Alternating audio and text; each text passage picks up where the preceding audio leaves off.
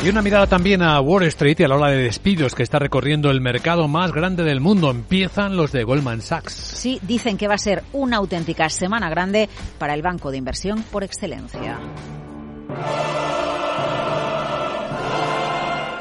Día de el miércoles. La ola de despidos que recorra Wall Street llegará ese día a Goldman Sachs. El banco de inversión por excelencia se suma a la ola de despidos y se espera que empiece a anunciar hasta 3.200. Es la cifra que entendemos ha filtrado con intención, con ganas a propósito, este gigante.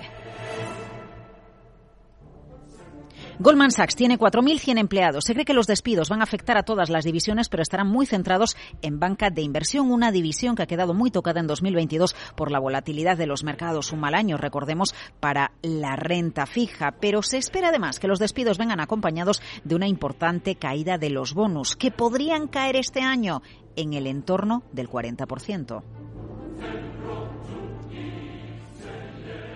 Contextualicemos los despidos que se esperan en Goldman. Esos 3.200, por cierto, nunca había despedido a tanta gente desde la caída de Lehman, desde la crisis financiera. David Salomon, su presidente, su responsable ejecutivo, ha aumentado la plantilla desde que llevó a Goldman en un 34%, en parte porque desde el COVID no ha despedido. Así que se cree que los despidos también forman parte del ajuste laboral que los últimos años Goldman no ha hecho.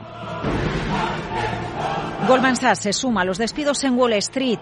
Se estima que en 2022, sobre todo las Big Tech, anunciaron 150.000 despidos y que van a continuar este año. Ya sabes, Meta y Amazon serán los grandes protagonistas del ajuste laboral del mercado más importante del mundo. ¿Contrataron de más?